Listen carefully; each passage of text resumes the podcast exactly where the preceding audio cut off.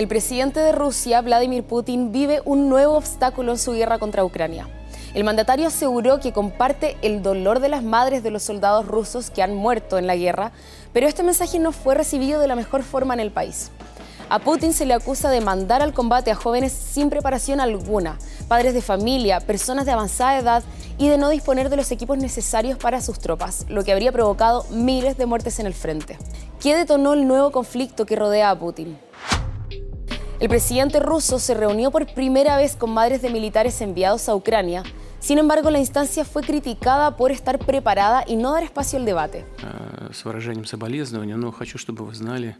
и я лично, все руководство страны, мы разделяем эту боль.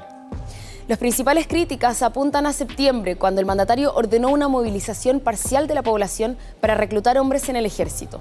En ese entonces, Putin aseguró que los 300.000 hombres que se unieran a sus tropas recibirían entrenamiento militar, equipos apropiados y que no serían enviados a la primera línea del combate. Esta sería una de las principales promesas que no habría cumplido Putin. Investigaciones han revelado que miles de soldados han muerto en el frente, que no ha habido una preparación militar adecuada y que incluso han reclutado a hombres no aptos. Esto ha obligado a las autoridades rusas a admitir errores y ha generado preocupaciones y molestias en las familias de los soldados, situación que se arrastra de septiembre hasta la fecha. Es por eso que el supuesto dolor que ha manifestado Putin por la muerte de soldados rusos no simpatizó en la población del país, ya que su estrategia militar no se condice con sus palabras.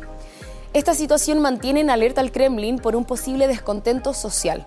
Aunque las autoridades repriman de forma implacable cada cuestionamiento en contra de la ofensiva rusa en Ucrania, la voz de las esposas de los soldados es sagrada en Rusia y encarcelarlas o reprimirlas sería lapidario para el gobierno de Putin. Ahora, respecto a las muertes de los soldados rusos, el jefe del Estado Mayor de Estados Unidos, Mark Milley, aseguró que desde el inicio del conflicto se calculan en más de 100.000 uniformados muertos y heridos, cifra que sería similar en el caso de Ucrania. También sugirió que 40.000 civiles han muerto durante la guerra. Estas son las cifras estimadas más altas que se han dado a la fecha, las que difieren con las dadas por el Kremlin, que no superan las 6.000. Finalmente, la tensión se mantiene en Rusia tras los diversos reveses que ha sufrido su ofensiva contra Ucrania. Luego de la movilización de los 300.000 hombres reclutados para el ejército, el Kremlin ordenó la retirada de sus tropas en Gerson, lo que significó una fuerte derrota para Putin y un gran triunfo para Zelensky. Esta situación se suma a la ya reconquistada Yarkov por parte de Ucrania, lo que también se tradujo en un duro golpe para Putin durante los nueve meses de guerra en Europa.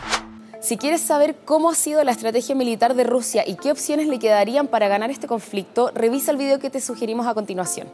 Suscríbete a nuestro canal para enterarte de cualquier actualización sobre la guerra en Ucrania y otros temas internacionales. No olvides dar like y compartir a este video y si te gustaría sugerirnos algún comentario, déjanos abajo. Nos vemos en el próximo.